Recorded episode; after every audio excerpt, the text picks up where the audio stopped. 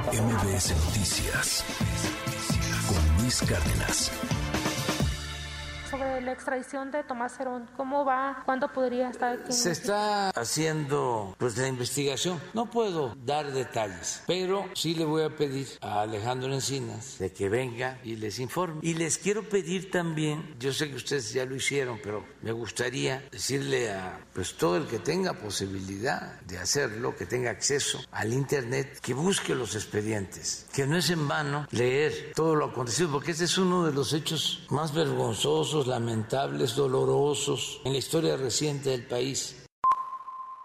Se menciona muchos, toda la investigación, incluso está en los documentos. Por eso invito a que, que, los conozcan, pero no solo el informe, sino los anexos, porque ahí vienen las declaraciones y se habla de muchos personajes. Pero en el informe la comisión da a conocer quiénes considera son responsables se dice, por ejemplo, eh, Peña, ¿sí? Pero el informe no solicita que se abra investigación o que se solicite orden de aprehensión contra Peña, pero sí contra otros. Pero más allá del caso Ayotzinapa, detrás de Jesús Murillo Caram puede también encontrarse un lastre de corrupción una estela que de hecho va muy, muy, muy cercana a los que otrora fueron poderosísimos personajes del PRI, a los intocables, por ejemplo, Miguel Ángel Osorio Chong, o al DJ Omar Fayad, ¿no? Bueno, fue gobernador en Hidalgo, pero ahora ya se dedica al DJ. Querido Mario Maldonado, qué columna la que escribes hoy. Te mando un abrazo. ¿Cómo estás? Buenos días. Mi querido Luis, muy buenos días. Un gusto saludarte a ti, al auditorio, como todos los lunes. Pues sí, mira, eh, vaya que generó mucho revuelo y polémica esa detención de, de Murillo Karam, ya dabas tú toda la crónica de cómo fue esta aprehensión del ex procurador en el, en el, en el sexenio de Enrique Peña Nieto, eh, por el caso de Ayotzinapa, los 43 eh, normalistas asesinados, eh, y, y, me parece que sí es un tema que el, el, el presidente del observador necesitaba atrapar a un pez gordo para pues eh, decirle a los familiares de estos normalistas, bueno, estamos intentando hacer justicia, aunque se antoja pues muy, eh, eh, digamos, difícil que se pueda realmente enjuiciar y sentenciar a Murillo Caram por los tres delitos que se le están imputando, pero sí hay otros delitos y otras investigaciones que tienen que ver con el tema financiero, el enriquecimiento presuntamente ilícito, de Murillo Karam y de sus hijos y de una eh, pues eh, partida de seguridad nacional de la cual es, de la cual desaparecieron casi 100 millones de pesos. Hay una partida de correspondiente a gastos de seguridad pública y nacional que manejaba la Procuraduría General de la República en tiempos de eh, Jesús Murillo Caram y que bueno pues ahora la Fiscalía General de la República no está digamos intentando sentenciar y enjuiciar a Murillo Caram por este por este desvío de recursos, pero sí es una investigación que está en la Fiscalía General de la República, eh, digamos, confirmado, mi querido Luis, eh, eh, particularmente en la Fiscalía Especializada de Asuntos Internos, es donde está alojada esta carpeta de investigación contra Murillo Caram, y que decía, pues se, se, se, tiene ahí registrado como un grupo cercanísimo a este ex, también exgobernador de Hidalgo, Murillo Caram, pues eh, a través de sus de sus más cercanos eh, iban a, a, retirar dinero en sucursales del HSBC eh, pues para en total 100 millones de pesos que no se sabe dónde está ese dinero. Obviamente pues al ser todos muy cercanos a Murillo Karam pues se, se, la investigación conduce directamente hacia él no es decir que los recursos se los pudiera se pudieran haber quedado en las manos eh, de, Murillo Cáramo o en, su círculo cercano y todo eso está documentado con todos los personajes que participaron en estas en estos retiros de dinero de cuentas de la procuraduría y, de hecho algunos de los funcionarios todavía tienen ligas con el gobierno actual de Hidalgo el de Omar Fayad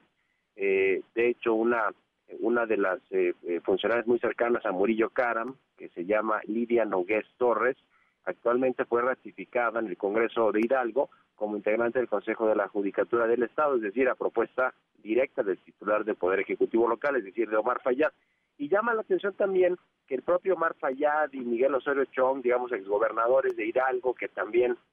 son priistas y están, están estuvieron muy cercanos a Murillo Cara, pues sí eh, digamos, salieron en redes sociales a decir que eh, pues le, mostraban respaldo, solidaridad, pero de una forma muy tímida, muy tibia o precavida, diría yo. ¿Por qué? Pues porque saben que finalmente eh, Jesús Murillo Caram tiene estas investigaciones y no solo él, sus hijos. Entero Reforma reportó el año pasado que sus hijos están vinculados con muchas empresas desarrolladoras, de inmobiliarias, de constructoras, etcétera, que ganaron muchos contratos el sexenio pasado eh, y bueno, pues eh, están están en la mira, incluso uno de los hijos de Murillo Caram, te acordarás, Luis, salió involucrado en los Panama Papers, en estos documentos que se filtraron de mexicanos y de muchas otras personas que están eh, con dinero en el exterior, en estos paraísos fiscales, y, digamos que, que, hay otras cosas además de esta verdad histórica y, la investigación eh, que según pues el, gobierno actual no se hizo de, forma correcta. Eh, además, además de esto hay varios otros delitos por los que podrían estar investigando y eventualmente enjuiciando a Murillo Caram.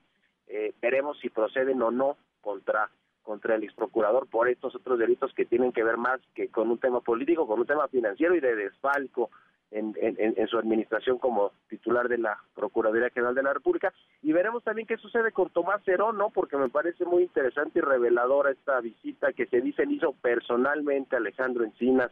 a Tel Aviv, a Israel, con Tomás Cerón, para ofrecerle este criterio de oportunidad que finalmente no aceptó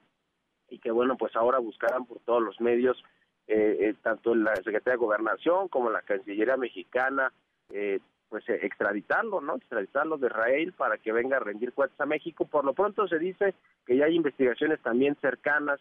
al círculo cercano de Tomás Herón, incluidos empresarios, que algunos de ellos lo estarían ayudando para esconderse allá en, en Israel, estarían, digamos que financiando casi casi que la que la vida allá en Tel Aviv eh, porque bueno, pues obviamente la fiscalía tendrá que buscar algún método de presión y pues casi siempre el estrangulamiento financiero y las investigaciones a los cercanos de los personajes en cuestión, en este caso de Tomás Herón, pues seguramente eh, buscarán por ahí eh, presionar al, al este exfuncionario también del gobierno de Peña Nieto, pero bueno, es una trama que creo que da todavía una, para mucha historia que contar, Luis, sin embargo, hay otras eh, cosas que están en investigación en contra de Murillo Cara, así que pues yo creo que no va a ser pronto que pueda recuperar su libertad el ex procurador y gobernador de Hidalgo, Luis. No, y, justamente como, como lo vemos, o sea, si, si el caso Ayotzinapa se cae, que, que, es factible, porque además no se ve muy, muy sólido, pareciera como un chivo expiatorio por el asunto Ayotzinapa, pues sí tienes una cola impresionante, ¿no? Ya dicen por ahí, por ejemplo, de Alejandro Moreno, o sea, para, para tener la lengua larga hay que tener la cola corta. Y, y no, no parece ser el caso en particular del, del ex procurador y del ex gobernador de, de Hidalgo, Murillo Caram. Inclusive me llamó la atención porque, o sea, en el PRI nada más fue, fue un tuit. O sea, están calladitos porque evidentemente pues saben que hay algo. Y, yo te, terminaría por preguntar, querido Mario, ¿cómo crees que, pega esto en oposición? O sea, porque al final también puede llegar a ser un mensaje, ¿no? O sea, una, una carambola este, de varias bandas del presidente López Obrador mandando un mensaje a la oposición quizá también de pues, aguas, porque pues tenemos tenemos de dónde rascarle. O sea, así que digan muy, muy honestos, muy honestos, muy honestos, pues evidentemente no son.